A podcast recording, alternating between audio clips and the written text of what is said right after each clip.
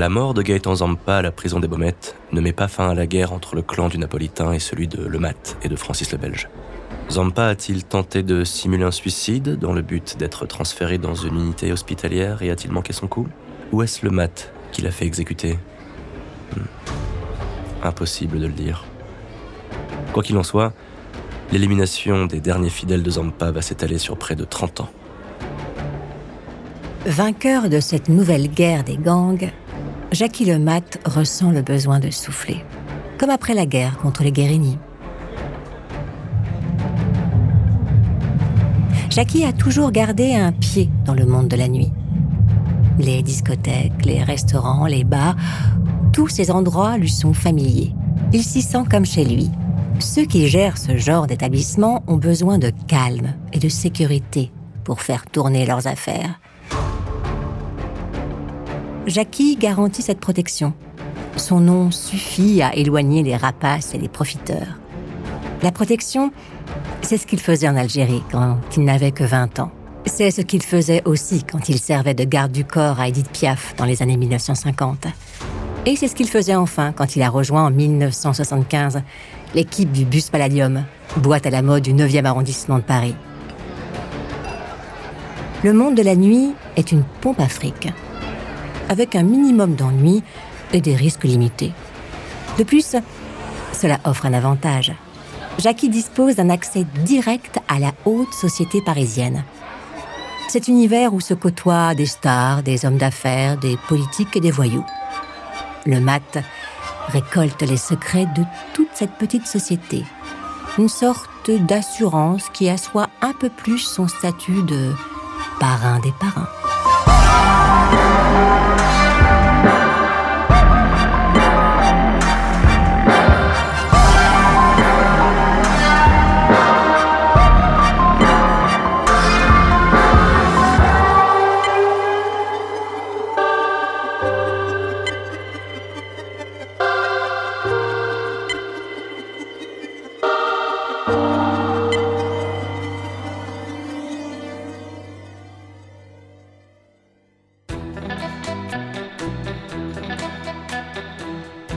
Richard Herman est un ami fidèle de Jackie Lemat. Ce Français d'origine russe traînait avec la bande des Trois Canards dans les années 1960. C'est lui qui a hébergé Jackie après la tentative d'assassinat à laquelle le voyou a survécu en 1977 à Cassis. Herman est aussi le patron du bus Palladium. Il a embauché Jackie comme conseiller en relations publiques une couverture idéale pour justifier les revenus du mat. Marseille, début 1990. Malgré tous ses efforts, la brigade financière de la PJ ne parvient pas à monter un dossier qui tienne la route contre le mat. Les flics ont la certitude que le truand possède des parts dans de nombreux établissements de nuit, à Paris et sur la côte. Mais son nom n'apparaît nulle part. Officiellement, il ne possède rien. Quand les enquêteurs le convoquent un matin pour l'interroger sur son train de vie, le voyou se prête au jeu des questions. D'après les calculs des flics, Jackie a perçu un million de francs du bus Palladium sans effectuer le moindre travail. Un emploi fictif, pourtant couvert par des feuilles de paix. Jackie écoute patiemment les flics, puis, avec un large sourire, il leur explique qu'il est sans emploi ses activités passées dans l'atelier de son père, dans le domaine hippique et dans d'autres secteurs des travaux publics lui permettent de toucher 13 000 francs tous les mois auprès des ascédiques des Bouches-du-Rhône. Cela couvre ses dépenses et le loyer de la maison de quatre pièces qu'il loue sur l'île du Frioul en face de Marseille. À l'exception de son allocation chômage, Jackie n'est propriétaire d'aucun bien immobilier. Il possède juste un compte en banque comme n'importe quel contribuable lambda. Le mat s'en tire avec un redressement fiscal. Marseille, 1993.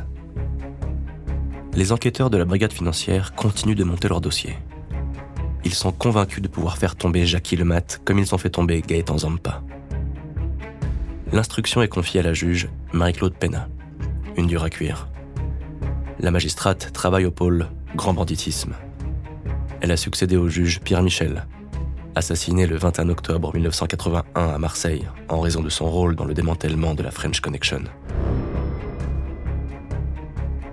Les flics épluchent les comptes de Lemat, mais ce qu'ils comptent surtout, ce sont les morts.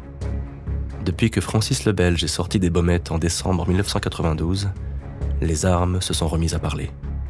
Cinq assassinats en quelques mois. La guerre des boîtes de nuit fait rage à Aix et à Marseille.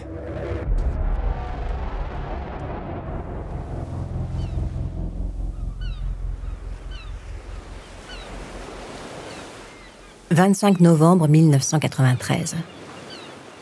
Jackie Lemat est tranquillement posé chez lui en ce début de soirée. Depuis quelques années, il s'est installé sur les îles du Frioul. L'endroit est assez isolé pour qu'on voit venir le danger de loin. Jackie peut y recevoir ses amis, et notamment le Belge qui s'occupe de faire tourner les affaires à Paris.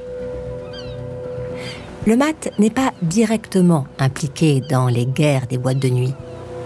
Il se tient à l'écart mais il soutient le Belge face à deux nouvelles figures du milieu.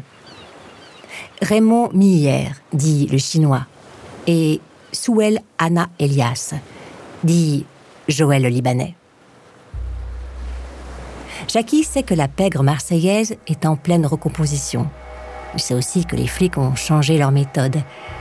Ils ne cherchent plus à faire tomber les voyous pour des crimes de sang, mais en les traitant comme des délinquants en col blanc.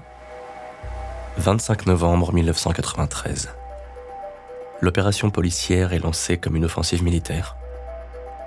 Dans le viseur de la juge Marie-Claude Pena, Jacques Imbert, 64 ans, et Francis Van Verberg, 47 ans. Après deux ans d'enquête, la magistrate possède des heures d'écoute téléphonique. Des conversations très embarrassantes pour les inculpés. Dans la soirée du 25 novembre, les policiers débarquent en force au Frioul pas question de laisser filer le mat. Quand les flics frappent à sa porte, Jackie leur ouvre. Vous êtes soupçonné d'association de malfaiteurs, annonce le chef de groupe. Suivez-nous sans faire d'histoire. Le mat est embarqué, les bracelets au poignet.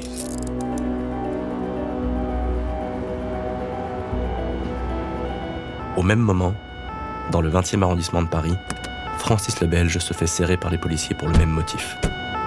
Au total, 35 personnes sont interpellées lors de ce coup de filet.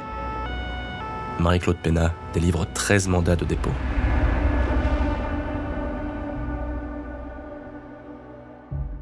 Lors d'une audition, la juge interroge une certaine Jacqueline Baudouin, surnommée la Baronne. Jacqueline Baudouin est une amie de Lemat. Elle tenait un cercle de rencontres pour messieurs fortunés à Paris. Ses filles récupéraient des informations confidentielles, toujours utile quand on veut faire du racket.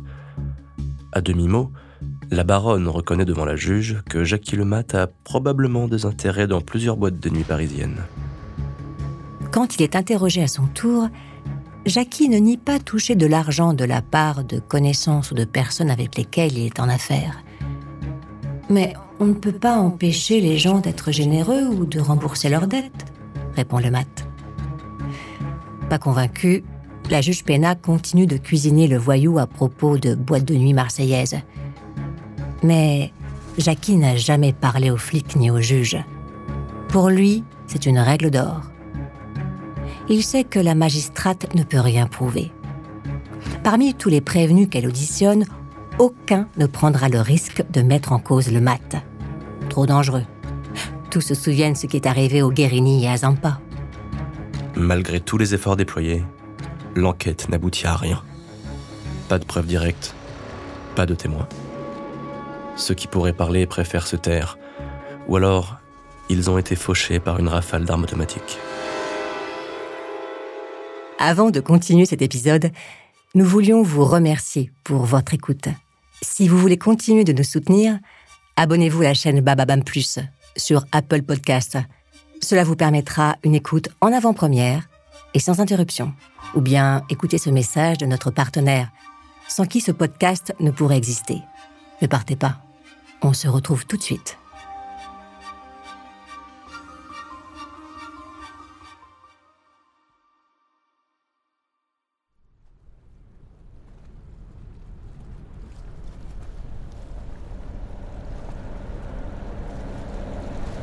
De son côté, Jackie reprend sa vie au Frioul. Il a fait l'acquisition d'un petit chantier naval sur l'île. C'est sa nouvelle passion, les bateaux. Il y consacre du temps et de l'argent. Il ne fait plus parler de lui. Mais les hommes comme le mat n'en ont jamais fini avec la justice. Le 17 octobre 2003. Trois flics en civil se tiennent appuyés contre le capot de leur voiture. Ils se sont garés devant le nouveau domicile de Lemat, à Fuveau, un charmant village situé entre Aix et Marseille. Jackie habite chez sa nouvelle femme Christine et chez sa belle-mère. Quand le mat s'engage dans l'allée de la maison, les policiers lui montrent leur carte tricolore. Jackie demande aux policiers de quoi on l'accuse. Il n'a rien fait. Les flics ne répondent pas. Ils embarquent le voyou. Le mat est placé en garde à vue au siège de la police judiciaire de Marseille. L'enquête porte sur un trafic de cigarettes organisé par la mafia russe. Le mat serait impliqué dans ce trafic avec Richard Herman, son ancien associé et patron du bus Palladium. les flics ont perquisitionné un hangar dans une zone industrielle près de Marseille. Le local devait abriter une petite usine de confection de cigarettes. Plusieurs camions volés en Allemagne devaient charger la marchandise avant de la distribuer. Le mat nie en bloc. Il n'a rien à voir avec un quelconque trafic de cigarettes et rien à voir avec la mafia russe. Comme d'habitude, on essaie de le faire tomber pour une affaire qui ne le concerne pas. Au terme de sa garde à vue, le mat est présenté à un juge d'instruction. Le magistrat lui donne le choix pour sa détention préventive les Baumettes ou Luynes à Aix-en-Provence. Le parrain choisit Luynes, plus pratique pour les visites de sa femme. Il encaisse sa mise en détention sans un mot.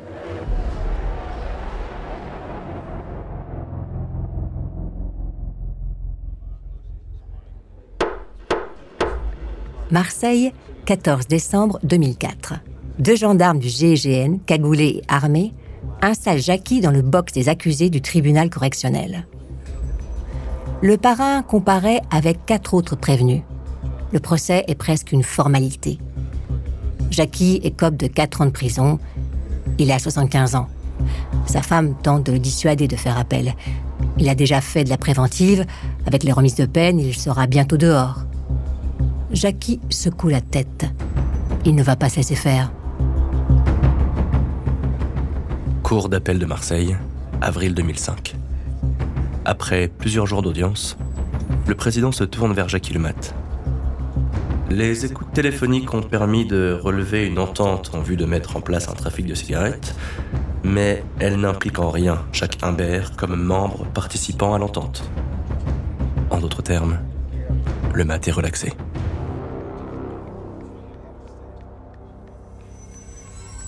Jackie imagine en avoir fini avec la justice. Mais c'est sans compter sur les vieilles affaires du passé.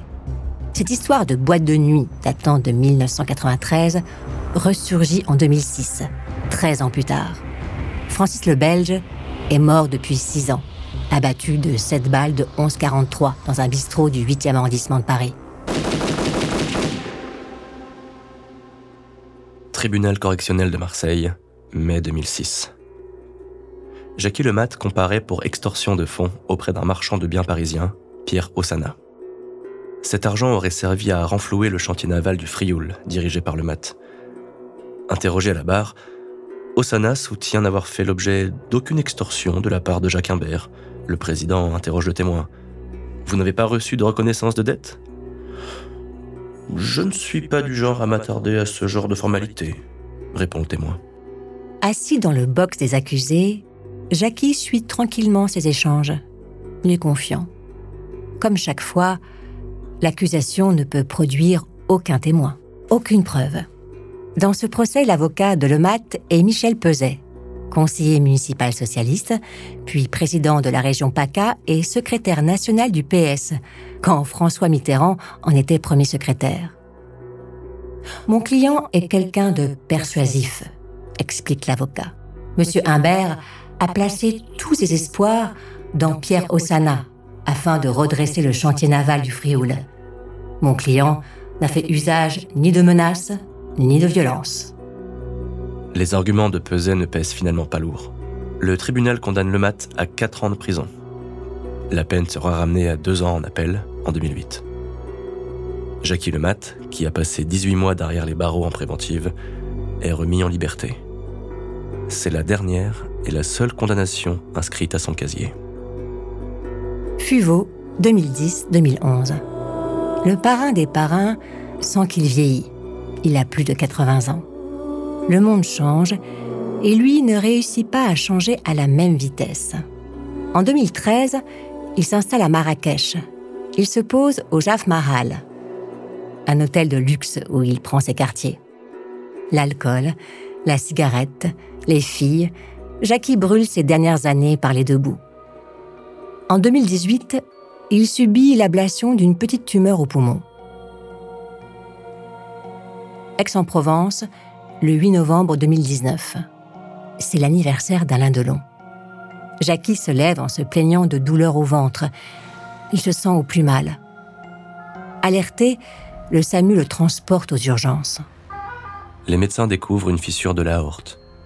Prévenue, sa femme Christine, dont Jackie est séparée, se présente à l'hôpital. Elle demande qu'on installe un lit de camp, à côté de celui de son mari. Jacques Imbert décède le 11 novembre 2019, le jour de l'armistice. Il s'éteint paisiblement dans son lit à l'âge de 89 ans. Une fin étonnante pour un homme qui a été en guerre toute sa vie.